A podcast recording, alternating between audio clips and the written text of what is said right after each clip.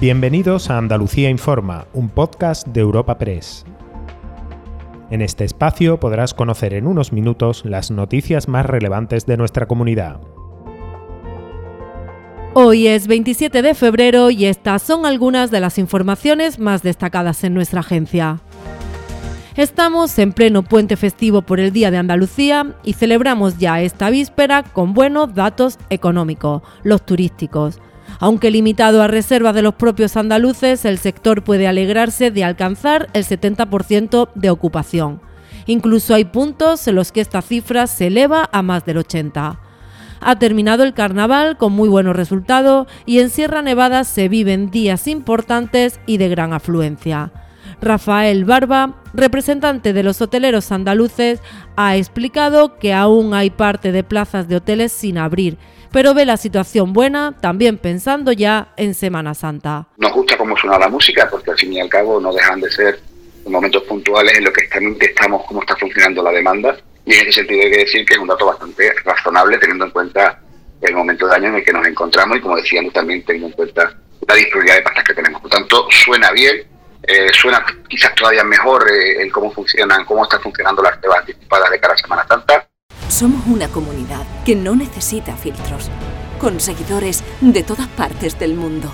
Somos una red social unida, una tierra que avanza, que crea y que cuida, con amigos que van mucho más allá del tiempo real.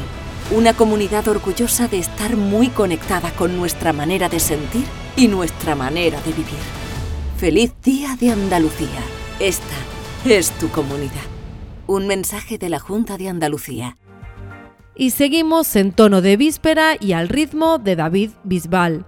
El cantante almeriense será distinguido mañana 28 de febrero como hijo predilecto de Andalucía, pero hoy hay un importante aperitivo porque Bisbal hace doblete y este lunes ha sido proclamado hijo predilecto de su Almería natal. Lo ha hecho muy bien acompañado porque bastaron tan solo dos horas para agotar las 400 invitaciones que el ayuntamiento repartió entre los vecinos.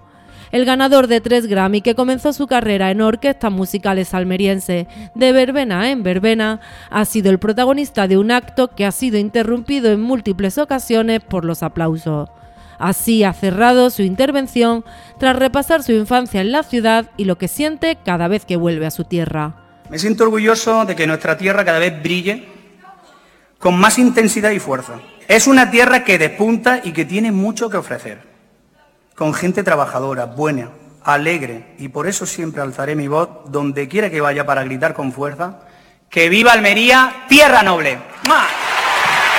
Somos una comunidad que no necesita filtros, con seguidores de todas partes del mundo. Somos una red social unida una tierra que avanza, que crea y que cuida, con amigos que van mucho más allá del tiempo real. Una comunidad orgullosa de estar muy conectada con nuestra manera de sentir y nuestra manera de vivir.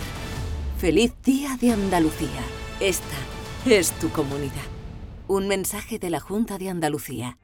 Y al cierre nos quedamos con la parte más política de esta festividad el Centro de Estudios Andaluces, dependiente de la Junta, ha dado hoy a conocer una encuesta sobre la identidad andaluza. Según este sondeo a 1.200 andaluces, el 91,6% de los encuestados declara sentirse orgulloso o muy orgulloso de ser andaluz. Un 87% también lo está de ser español. En una escala de 0 a 10, entre ser nada andaluz y muy andaluz, el sentimiento de identidad andaluza se sitúa en una media de 8,64 puntos. También dice el 66,9% de los andaluces que la imagen de la comunidad autónoma ha mejorado en los últimos cuatro años.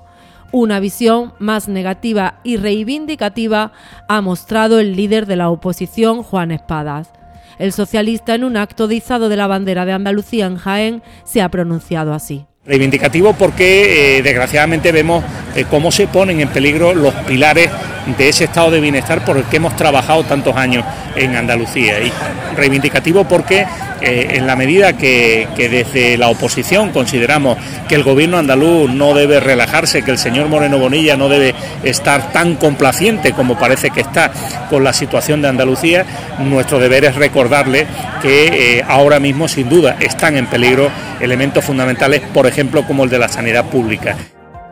Recuerda que puedes encontrar estas y otras muchas noticias en la sección de Andalucía en nuestra web europapress.es.